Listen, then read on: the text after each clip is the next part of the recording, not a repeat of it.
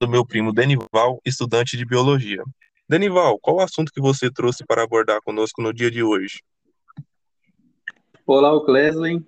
Para mim é um prazer estar aqui participando mais uma vez desse podcast. Quero também estender o agradecimento ao público né, que nos acompanha. E hoje iremos falar um pouco sobre um artigo intitulado Colapso dos Maiores Herbívoros no Mundo. Ele foi escrito por William publicado na revista Revista 2015. E, basicamente, nesse estudo, é feito um acompanhamento de 74 espécies de herbívoros, que são aí distribuídos em 11 famílias, né, das quais podemos destacar, por exemplo, a elefantide, rinocerontide, cervide, dentre outras né, famílias que estão inseridas neste estudo, e, as quais né, a maioria dessas espécies ou dessas famílias é herbívora, apenas algumas que são mais generalistas. Você citou que são estudadas 74 espécies distribuídas em 11 famílias. Existe alguma que apresenta um maior risco de extinção que as outras? Então, de acordo com a União Internacional né, para a Conservação da Natureza, a IUCN, 44 dos 74 maiores herbívoros terrestres, o que corresponde a cerca de 60%, estão listados como ameaçados de extinção.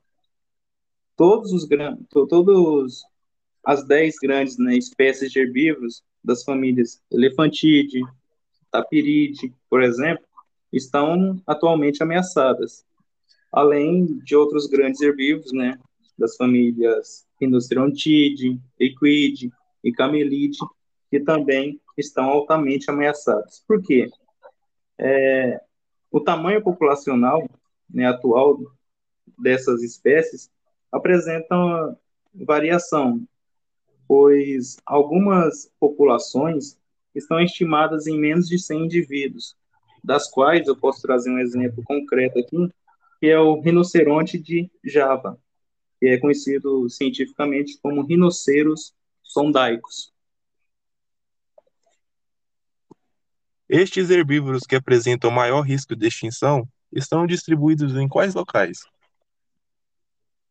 É, notavelmente, todas as espécies ameaçadas desses grandes herbívoros são encontradas em países que estão em desenvolvimento. Por exemplo, né, falar de forma um pouco mais concreta, eu posso citar aqui no sul da Ásia, em grande parte do extremo sudeste, bem como na Etiópia e na Somália da África Oriental. Quais os principais fatores de risco para os grandes herbívoros? Ah, as principais ameaças né, aos grandes herbívoros são a caça, a competição com o gado, é, as mudanças no uso da terra, como a perda de habitat, invasão humana, cultivo e desmatamento, são aí fatores que estão inseridos, né, diretamente ligados. Isso porque, como já citei, né, a, esses herbívoros estão inclusos em países que apresentam desenvolvimento. E, por exemplo, a caça excessiva de carne, é, em, grande, em grande parte né, do mundo, especialmente nesses países que estão em desenvolvimento, é provavelmente o fator mais importante no declínio dos herbívoros terrestres. Por quê? A, a reprodução deles é lenta, e isso é um agravante decorrente aí da caça excessiva. Além também da pecuária, né, que continua a invadir terras é, que outrora eram habitadas por esses herbívoros e vem uma crescente muito grande, porque a produção pecuária triplicou entre os anos de 1980 e 2002, por exemplo. Quais consequências o declínio de grandes herbívoros pode gerar? São várias, mas eu posso destacar aqui, por exemplo, na, na questão estrutural né, da, paisagem, porque eles modam né, é, o ambiente em que eles ocorrem É, afeta também de forma direta e indiretamente outras espécies de animais, né, em toda a cadeia alimentar, incluindo aí seus predadores e também herbívoros menores. Né. O porquê? Porque eles modificam os processos abióticos, envolvendo aí os ciclos de nutriente, as propriedades do solo, né, é, regimes de fogo e também produção primária. E esses papéis, né, desses grandes herbívoros, é, não podem ser substituídos ou sequer assumidos, né, compensados por herbívoros menores. Além do fato de que esses grandes herbívoros são a principal fonte de alimento para os predadores e também para os necrófagos.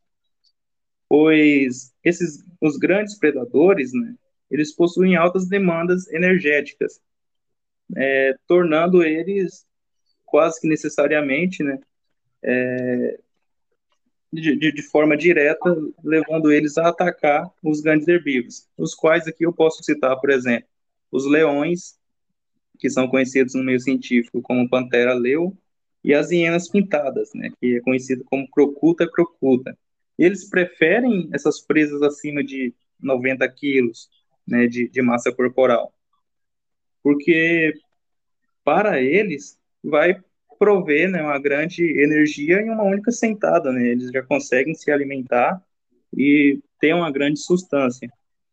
E a falta desses grandes herbívoros vai afetar de forma direta. Né? No caso da extinção dos grandes herbívoros, pode trazer também a extinção dos grandes predadores. E os grandes herbívoros também irá fazer falta para os necrófagos, porque o que, que acontece? É, um, um, grande herbívoro ele é atacado e morto por, por, por um grande predador. Em via de regra, esse predador ele não vai se alimentar de toda a massa desse herbívoro. Então, necessariamente, irá sobrar um pouco para que os necrófagos possam se alimentar também. E neste caso, a falta deles também pode atacar de forma direta os necrófagos. Ok, Denival. Obrigado pela sua participação.